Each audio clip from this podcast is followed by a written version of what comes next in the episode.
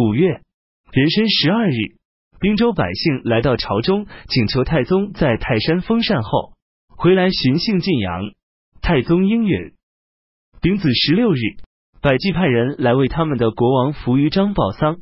太宗派使节册封他的儿子义慈继任。即有遗物，有一星出现过于太微垣。太史令薛仪上书认为，此时不可去泰山封禅。辛亥二十一日，起居郎褚遂良也言及此事。丙辰二十六日，太宗下诏停止封禅。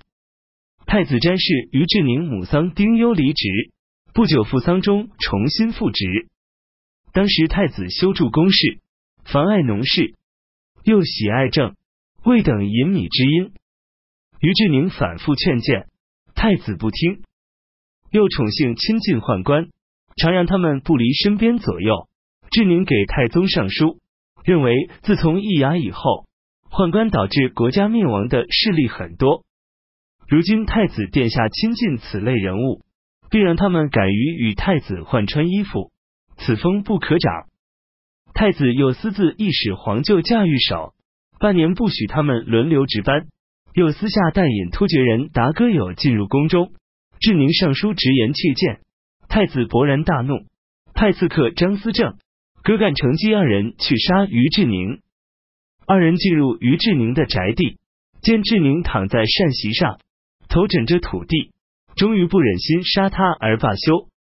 西突厥沙波罗叶护可汗多次派使节进献贡品。秋季七月甲戌十五日，太宗命令左领军将军张大师执荆节，就其得名卫立沙波罗叶护为可汗，赐给古河大旗。太宗又命令使者多带着金银财物，在沿途经过的各国购买好马。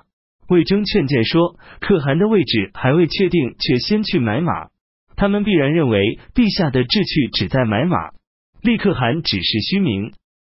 立了可汗，他们感戴的恩德必然浅薄；如果没有立可汗，他们的怨恨必然深。各国听说这件事，也会轻视我大唐。买马也许买不成，即使买成，也并非好事。”如果能使西突厥安定，那么各国的好马不用买，自然会送上门来。太宗信服魏征的话，停止了买马的事。以皮多禄可汗与沙波罗叶护相互征战，以皮多禄日渐强大，西域各国多依附于他。不久，以皮多禄让掌握十国大权的突厥土屯袭击沙波罗叶护，将其擒获，并送到以皮多禄那里。将他杀死。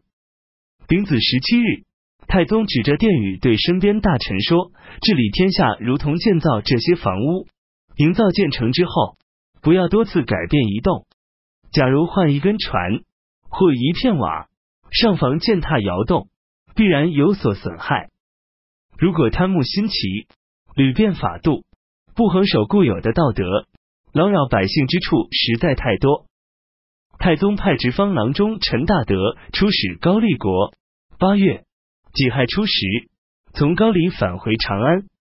陈大德起初进入高丽境内时，很想知道当地山川名胜与风俗。经过某一城镇，将绫罗绸缎送给当地官员，说：“我一向喜爱山水，此地如有名胜，我想去看一看。”当地官员十分高兴，引导他去游历。无处不去，处处见到有中原人。自我介绍说，家住在某郡，隋末充军东征，留在高黎，娶离家远游的女子为妻，与高黎杂错居处，几乎占当地人的一半，并向陈大德询问他们中原的亲属的生死状况。大德哄骗他们说，君完好无恙。他们听后挥泪互相转告。几天后。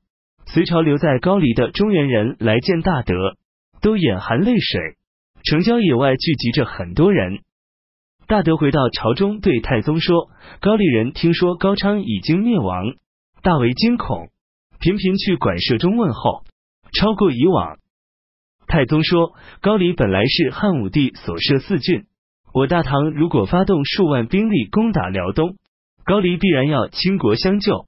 如果另外派水师出东来，从海盗直趋平壤，水陆合围，攻取高丽并不难。只是关东一带州县貂皮，尚未复原，朕不想再疲劳百姓。乙巳十六日，太宗对身边大臣说：“朕有二件喜事，一件忧事。连年丰收，长安城一斗粟仅值三四钱，这是一喜。北方不足久已服顺，边境没有祸患，这是二喜。政治安定，则容易滋生骄奢淫逸。”骄奢淫逸，则立刻遭致危亡，此是一件忧虑的事。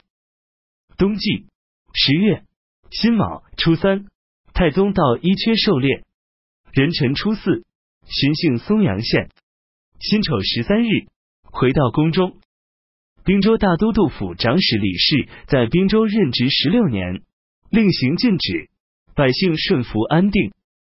太宗说：“隋炀帝疲劳百姓。”修筑长城以防备突厥的进攻，最后毫无用处。